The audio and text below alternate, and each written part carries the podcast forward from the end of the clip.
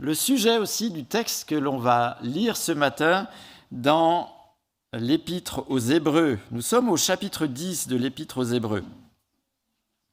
Et euh, cette, euh, épître s'adresse à une communauté dont les personnes, euh, à certainement grande majorité, sont juives et connaissent très très bien ce que nous nous désignons comme l'Ancien Testament, toute la loi, avec les particularités euh, cultuelles qui, vont, euh, qui sont liées à ces lois. Et l'auteur va une fois de plus rappeler la grandeur de l'œuvre de Christ et les conséquences pour le croyant. Et encourager, justement les croyants à viser le but, à regarder devant et pas à regarder derrière. Hein. Et pour cela, il va avertir solennellement ceux de la communauté qui n'ont pas encore fait le pas pour Christ de le saisir parce qu'il n'y a pas d'autre alternative que Christ. En effet, la composition de cette communauté, d'après ce que l'on peut comprendre en lisant cet épître, est de la même teneur que le peuple des Hébreux, hein, que le peuple d'Israël, que nos communautés, que nos églises. Le peuple euh, des Hébreux était composé de personnes qui suivaient l'Éternel et d'autres pas. Tous, en même temps, ont été éclairés des bénédictions de l'Éternel, tous ont connu les défis auxquels le peuple a été confronté. Quand on pense à la sortie d'Égypte, par exemple, ce que ça a représenté. Mais nous savons que finalement, peu des hommes de guerre du peuple étaient réellement attachés d'une manière confiante à l'Éternel. Malheureusement, seuls deux, Caleb et Josué, étaient réellement attachés, connaissaient l'Éternel et savaient que malgré les difficultés, ils pouvaient compter sur l'Éternel. Les dix autres princes des Hébreux n'avaient pas cette confiance en l'Éternel et ils l'ont transmise et ont entraîné les autres hommes. Et pendant 40 ans, eh bien, le peuple a patienté pour que cette génération de guerriers meure dans le désert.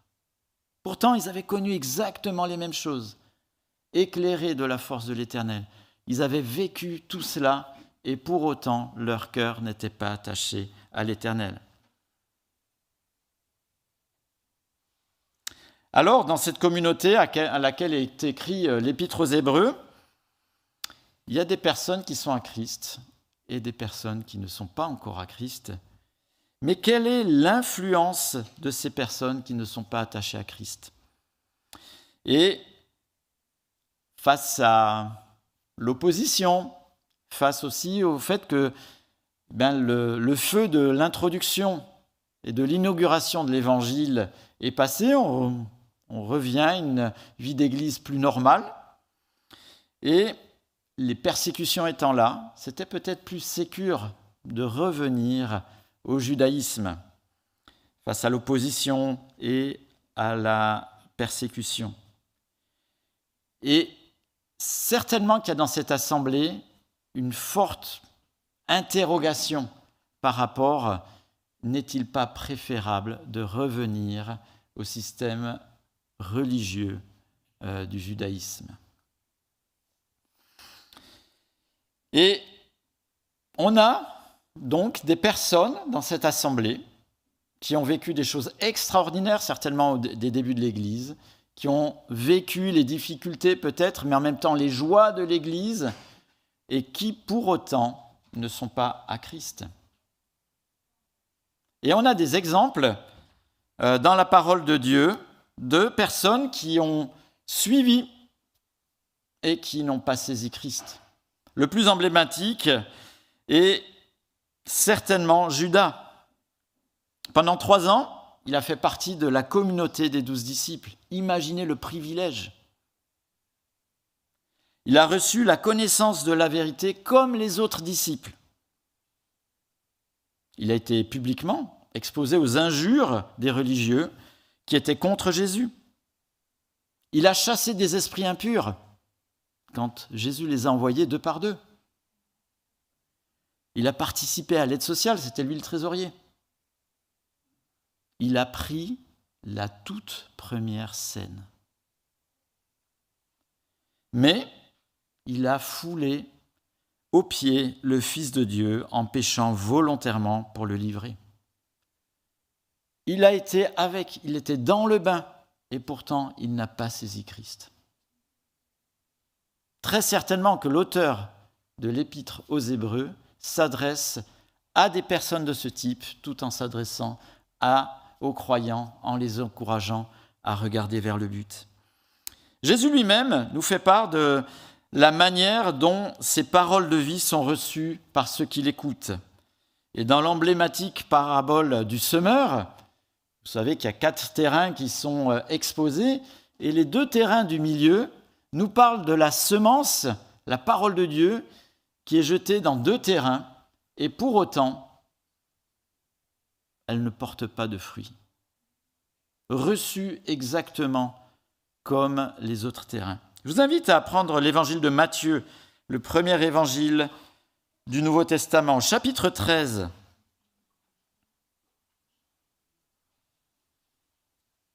Matthieu chapitre 13, au verset 20. Pourrez relire toute la parabole avec son explication qui nous interroge sur la manière dont on reçoit les paroles que Dieu nous donne par Jésus. Matthieu chapitre 13, verset 20. Celui qui a reçu la semence dans le sol pierreux, c'est celui qui entend la parole et l'accepte aussitôt avec joie. Entend et accepte aussitôt avec joie. Mais il n'a pas de racine en lui-même, il est un homme d'un moment, et dès que surviennent les difficultés ou la persécution, à cause de la parole, il trébuche. Celui qui a reçu la semence parmi les ronces, c'est celui qui entend la parole. Mais les préoccupations de ce monde et l'attrait trompeur des richesses étouffent cette parole et la rendent infructueuse. C'est très certainement euh, peut-être le premier tableau que je viens de lire, La semence dans le sol pierreux, qui colle le plus à la situation euh, des euh, lecteurs de cet épître qui, face aux difficultés de la vie et que ont au quotidien, eh bien, s'interrogent et puis finalement se disent peut-être que le judaïsme c'était plus facile. Ils abandonnent l'assemblée pensant que le retour au judaïsme serait mieux. Et leur attitude interroge ceux qui sont encore dans l'assemblée, qui sont soit au même stade de découverte de l'évangile, soit aussi peut-être les personnes qui sont déjà à Christ.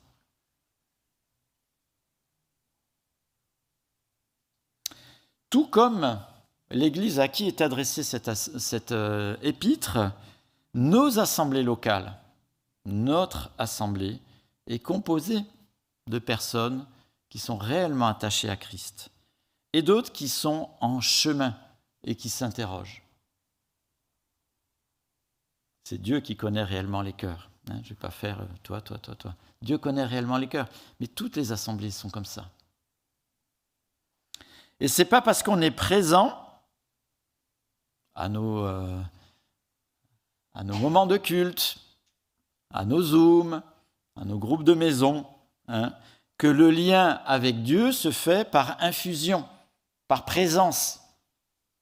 Le lien avec Christ se fait par choix personnel, dans un cœur à cœur avec Christ, où on le reconnaît comme sauveur et Seigneur de nos vies, parce que nous sommes déchus et pécheurs. Et cela, on le rend visible, cette décision personnelle, intérieure, en cœur à cœur avec Dieu, on le rend public par le geste du baptême. Ce n'est pas le baptême qui sauve, mais c'est l'expression de ce cœur à cœur avec Dieu qu'il exprime. Alors, pour édifier, encourager les disciples de Christ, pour exhorter ceux qui ne le sont pas encore, l'auteur de, euh, de l'Épître aux Hébreux, dans ce début de chapitre 10, va montrer à nouveau la grandeur de l'œuvre de Christ.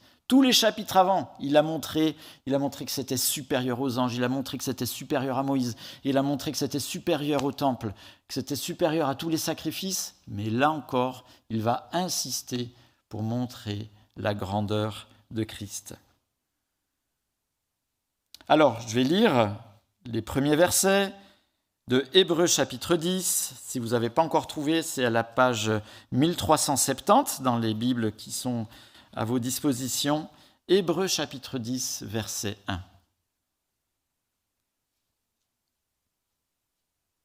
La loi, en effet, possède une ombre des biens à venir et non l'exacte représentation de la réalité. Elle ne peut jamais, par l'offrande annuelle et toujours répétée des mêmes sacrifices, conduire à la perfection ceux qui y participent. Sinon, n'aurait-on pas cessé de les offrir? Ceux qui rendent ce culte, purifiés une fois pour toutes, n'auraient en effet plus du tout conscience de leurs péchés. Mais en réalité, le souvenir des péchés est rappelé chaque année par ces sacrifices, car il est impossible que le sang de taureau et de bouc enlève les péchés. Ces versets rappellent que les sacrifices qui étaient offert dans le temple offrait une, pureté rituelle temporaire, mais la conscience révélait, travaillait, montrait que le problème du péché n'était pas résolu définitivement. Et c'est pour cela qu'il fallait répéter les sacrifices par rapport au péché. Et ça, c'était le système euh, de, la loi qui euh, rappeler ces choses pour montrer la présence du péché, le besoin de sainteté, le besoin de l'éternel. Cependant, le verset 1 est hyper précieux. Petit secret, c'est un de mes versets préférés de la Bible. Et je pense qu'il faut le souligner dans vos Bibles, hein, pas celles de l'Église qui sont là, hein. les taguer dans vos Bibles numériques, hein, mais les mémoriser serait encore mieux. Le verset 1 nous dit que tout ce qui était en place avant la victoire de Christ à la croix et par sa résurrection était comme un prototype, comme préparatoire, comme transitoire, une esquisse parfaite, une ombre. Mais que la réalité a été accomplie en Christ maintenant et que notre référentiel, notre référentiel, c'est Christ. Notre norme, c'est Christ. La grille de compréhension de la foi, c'est Christ. Il y a tout ce qui était avant, qui était une ombre, et on a l'exacte représentation en Christ. Focalisons-nous sur Christ et pas sur l'ombre. Hein. C'est ce qu'est en train de nous dire ce passage. Éphésiens de 20, ne cherchez pas, je vais vous le lire, nous dit que Christ est le socle. Hein? vous avez été édifiés sur le fondement des apôtres et prophètes, Jésus-Christ lui-même étant la pierre angulaire. Jésus-Christ est la pierre angulaire. Les apôtres qui ont écrit les épîtres, on pourrait dire, se sont posés sur cette construction et l'Église s'édifie depuis euh, à la suite. Hein. C'est le socle et les apôtres ont continué l'édification de l'Église à la suite. Et c'est capital parce que ça conditionne notre manière de comprendre la parole de Dieu, la Bible, pour notre foi. La norme est donc en Jésus et dans ce qu'il a consigné dans les évangiles, au travers de ses discours, et dans les épîtres. Donc, ça va nous être précieux parce que tout ce que l'on découvre de l'Ancien Testament, on va le regarder à la lumière de ce que Jésus a dit et à la lumière des épîtres. Et si c'est encore repris, ce qui est dit dans l'Ancien Testament, repris dans les paroles de Jésus et dans les épîtres, eh bien c'est encore pour nous la norme de notre foi. Et cette réalité, l'auteur de l'épître aux Hébreux nous en livre un magnifique aperçu, on vient de le lire, qui renforce que Jésus n'a pas d'équivalent. Et à la suite de notre, on va continuer la lecture, Jésus est l'incarnation parfaite. Jésus était Dieu, s'est fait homme, c'est l'incarnation, elle est parfaite. C'est-à-dire que c'est un humain parfait qui n'a pas besoin de sacrifice. Et cette incarnation n'a qu'un seul but, faire la volonté de Dieu, c'est-à-dire porter le péché de tous les hommes à la croix. Moment capital dans l'histoire, puisque depuis, plus besoin de gestes religieux et de sacrifices. Ça, c'était l'ombre. Et maintenant, en Jésus, on a l'exacte représentation. On lit ces, passages, chapitre 10, verset 5. C'est pourquoi, en entrant dans le monde, Christ a dit, Tu n'as voulu ni sacrifice, ni offrande, mais tu m'as formé un corps. Donc là, il parle de l'incarnation. Verset 6, Tu n'as accepté ni holocauste, ni sacrifice pour le péché. Pourquoi? Parce qu'il était parfait. Hein. Verset 7, Alors j'ai dit, Me voici, je viens, dans le rouleau du livre, il est écrit à mon sujet, pour faire, ô Dieu, ta volonté. Il a d'abord dit, tu n'as voulu et n'as accepté ni sacrifice, ni offrande, ni holocauste, ni sacrifice pour le péché, qui sont pourtant offerts conformément à la loi. Et ensuite, il a déclaré, Me voici, je viens pour faire ta volonté. Il a ainsi, il a aboli ainsi le premier culte pour établir le second. Vous voyez que ça renforce l'idée du verset 1. Il a aboli ainsi le premier culte pour établir le second. Et c'est en raison de cette volonté que nous avons été rendus saints par l'offrande du corps de Jésus-Christ, une fois pour toutes. Tout prêtre se tient chaque jour debout pour faire le sacrifice et offrir fréquemment les mêmes sacrifices qui ne peuvent jamais enlever les péchés, tandis que Christ après avoir offert un seul sacrifice pour les péchés, s'est assis pour toujours à la droite de Dieu. Il attend désormais que ses ennemis soient réduits à lui servir de marchepied. Voyez la comparaison entre un prêtre qui multiplie les mêmes sacrifices dans le temple et Christ, une fois pour toutes, qui n'est pas dans un temple, mais dans la position du vainqueur royal et divin. Voyez la différence entre l'ombre et la réalité. Je continue la, lecture au verset 14. En effet, par une seule offrande, il a conduit à la perfection pour toujours ceux qu'il rend saints. C'est ce que le Saint-Esprit nous atteste aussi, car après avoir dit, Voici l'alliance que je ferai avec eux après ces jours-là, dit le Seigneur. Je mettrai mes lois dans leur cœur, je les écrirai dans leur esprit. Il ajoute, je ne me souviendrai plus de leurs péchés ni de leurs fautes. Or, là où il y a pardon des péchés, il n'y a plus à présenter d'offrande pour le péché. Ainsi, frères et sœurs, nous avons, par le sang de Jésus, l'assurance d'un libre accès au sanctuaire. Cette route nouvelle et vivante, il l'a inaugurée pour nous au travers du voile, c'est-à-dire de son propre corps. De plus, nous avons un souverain prêtre établi dans la maison de Dieu.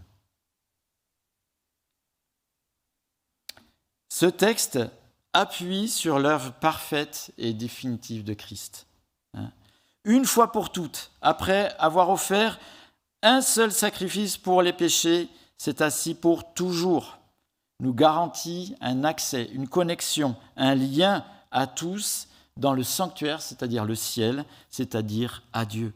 Plus besoin de prêtres dans un temple, dans quoi que ce soit, plus besoin euh, d'un prêtre, d'un pasteur qui fait l'intermédiaire.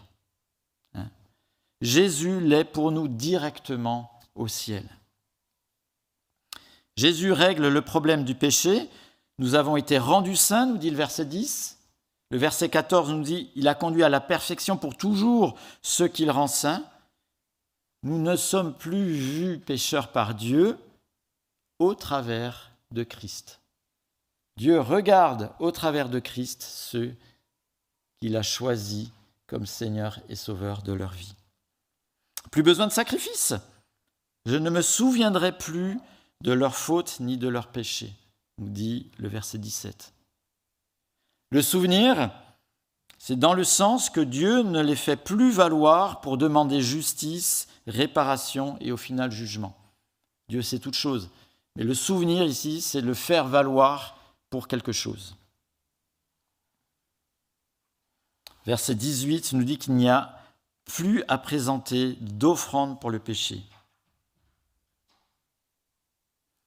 Par Jésus, par son œuvre, la volonté de Dieu n'est plus extérieure comme autrefois les tables de la loi. Les tables de la loi, elles étaient extérieures. Tandis que là, le verset 16 nous dit qu'il l'inscrit en nous, dans nos cœurs, nos consciences, nos pensées. C'est le travail de l'Esprit de Dieu. C'est une nouvelle alliance. Et ce que euh, Dieu désire, ce n'est plus que les hommes essayent de suivre la partition du mieux possible, comme la loi, hein, mais elle est inscrite en nous. Il aimerait qu'elle puisse être vécue parce qu'elle est inscrite en nous. Il n'y a plus rien de conditionnel pour être recevable face à Dieu, parce que c'est Christ qui nous l'a acquis. Tout dépend de lui. C'est lui le garant. Et nous, nous l'acceptons. Et ce que Dieu veut, c'est des cœurs qui s'ouvrent réellement à lui et qui ne s'abritent plus derrière des rites sans rien changer intérieurement. D'où cette magnifique invitation, regardez au verset 22. Hébreu chapitre 10, verset 22. Approchons-nous donc avec un cœur sincère, une foi inébranlable, le cœur purifié d'une mauvaise conscience et le corps lavé d'une eau, pure. Comme s'il disait vraiment, sois sincère et confiance. Je t'ai acquis ce que la loi et les sacrifices ne pouvaient pas faire. Approche-toi. Et là, on voit le cœur de euh, cet auteur de l'épître qui a vraiment soif que les personnes qui sont en hésitation, qui aimeraient revenir au judaïsme, qui ne sont pas encore à Christ, puissent vraiment saisir Christ. Hein. un aspect d'un cœur sincère à l'inverse d'un cœur partagé, et c'était le cas d'une partie de, ces personnes dans euh, la communauté, hein, qui étaient tiraillées entre l'évangile et revenir au système religieux juif.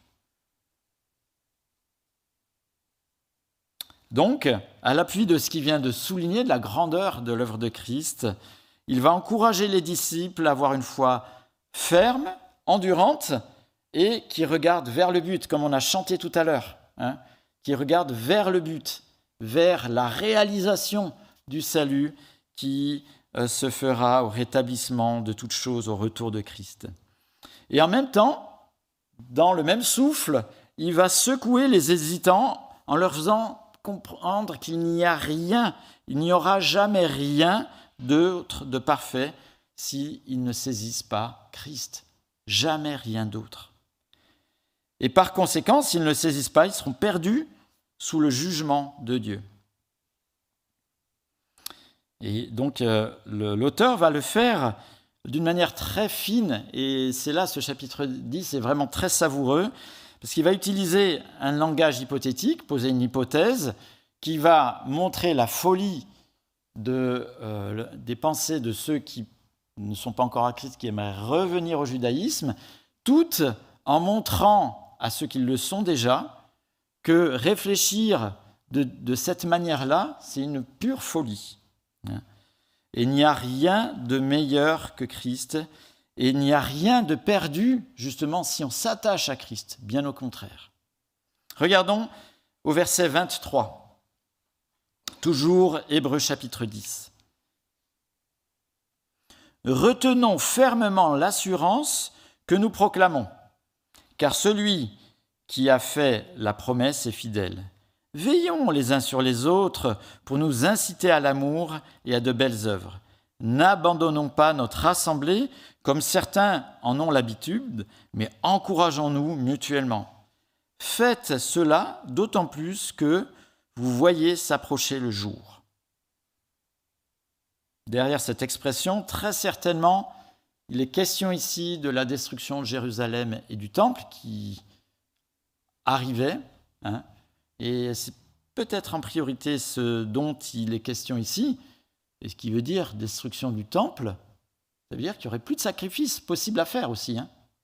Donc revenir à un système qui ne pourrait plus se mettre en œuvre était d'autant plus quelque chose qui allait être caduque totalement.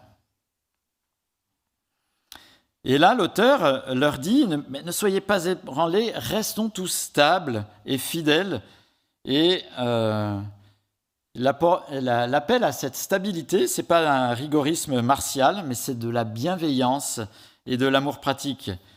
Et euh, ici, l'idée d'abandonner l'assemblée n'est pas d'en choisir une autre, d'une autre dénomination, hein, mais de quitter la communauté des croyants. À l'époque, il n'y avait pas d'autres dénominations. Hein. Il y avait l'Église des croyants et il n'y avait pas encore d'autres dénominations euh, ou de particularismes particuliers. Et il invite justement euh, les personnes à vraiment euh, se saisir de Christ.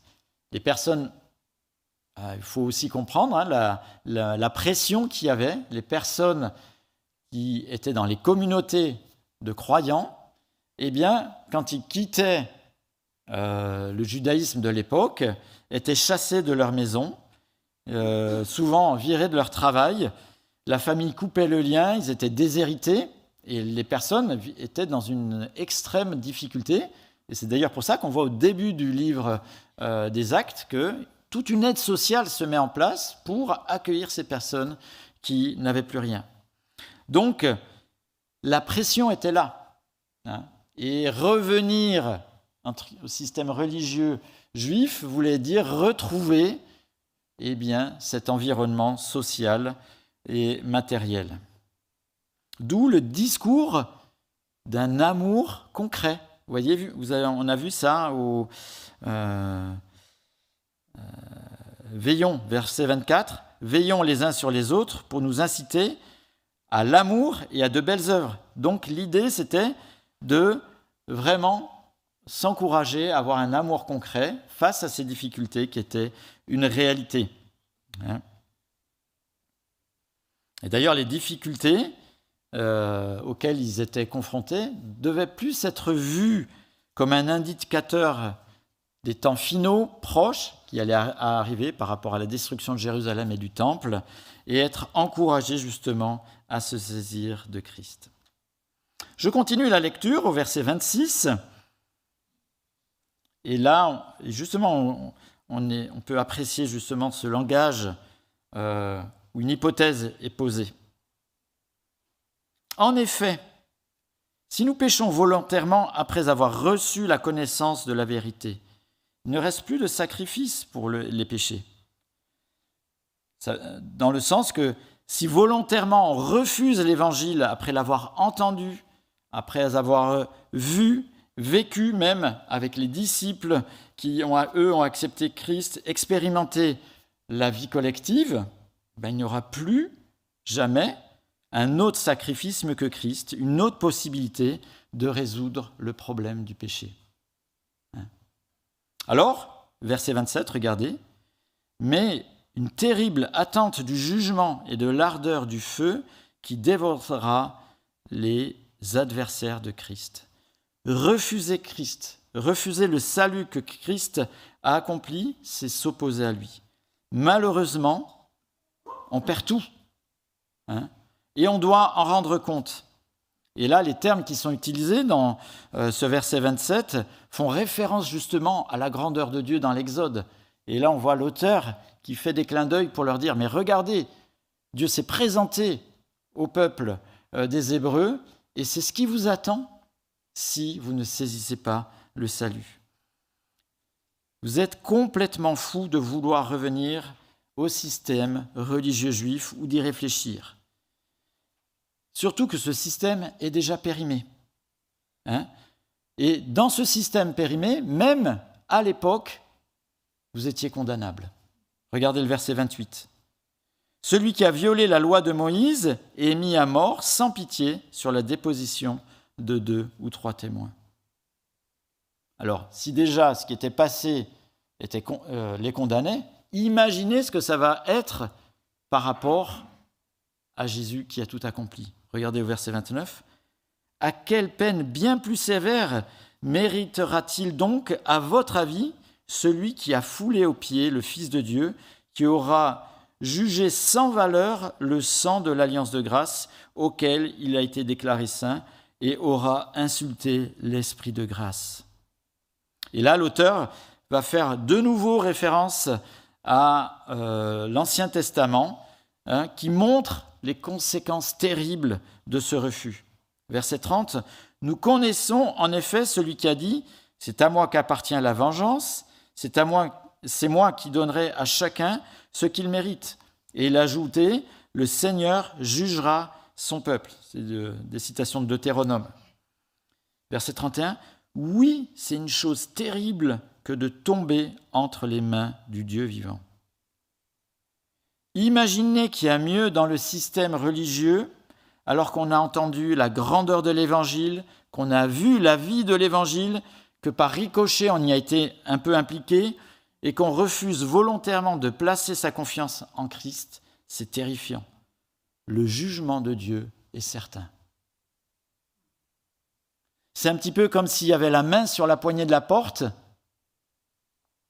et qu'au dernier moment, on ne l'ouvre pas. Et là, à nouveau, l'auteur de l'épître invite ses lecteurs à se souvenir, à bien orienter leur regard euh, sur l'objectif. Se souvenir aussi que quand les croyants réels ont tenu ferme dans l'épreuve, eh bien, il y avait cette belle assurance. Et certainement que cet appel est aussi pour faire réfléchir ceux qui ne sont pas encore tournés à Christ. Et à porter vraiment les regards vers la finalité, vers le but, vers l'achèvement en Christ, et pas à se faire des nœuds au cerveau, mais est-ce que c'est bien ça, est-ce que c'est pas ça, est-ce qu'il n'y a pas mieux, est-ce qu'on ne pourrait pas faire ceci ou cela? Regardez Hébreu 10, 32. Souvenez-vous des premiers jours. Après avoir été éclairé, vous avez supporté un grand et douloureux combat. Tantôt vous étiez publiquement exposé aux injures et aux persécutions, tantôt vous vous montriez solidaire de ceux qui se trouvaient dans la même situation. Et là, on a les textes hein, qui nous viennent euh, du livre des Actes. Hein. C'est verset 34. En effet, vous avez eu de la compassion pour moi dans ma prison, et vous avez accepté avec joie qu'on prenne vos biens, sachant que vous aviez au ciel des richesses meilleures et qui durent toujours. Et là, il invite les croyants à avoir le regard vers l'avant et pas être déstabilisés par euh, les questions de ceux qui ne le sont pas. N'abandonnez donc pas votre assurance qui est porteuse d'une grande récompense. Oui, vous avez besoin de persévérance pour accomplir la volonté de Dieu et obtenir ainsi ce qui vous est promis. Encore un peu de temps, un peu, pardon, encore un peu, bien peu, pardon, bien peu de temps, et, et là on a une, une citation de l'Ancien Testament, celui qui doit venir viendra. Il ne tardera pas, et le juste vivra par la foi, mais s'il revient en arrière, je ne prends pas plaisir en lui. Quant à nous, nous ne faisons pas partie de ceux qui reviennent en arrière pour leur perte, mais de ceux qui ont la foi pour le salut de leurs âmes. Regardez en avant. Regardez ce salut. Hein, je rappelle que le salut aura toute son expression au retour de Christ, sauvé du jugement. Il est acquis pour le croyant, mais sa réalité sera au retour de euh, Jésus. Ce chapitre est quand même solennel. Hein.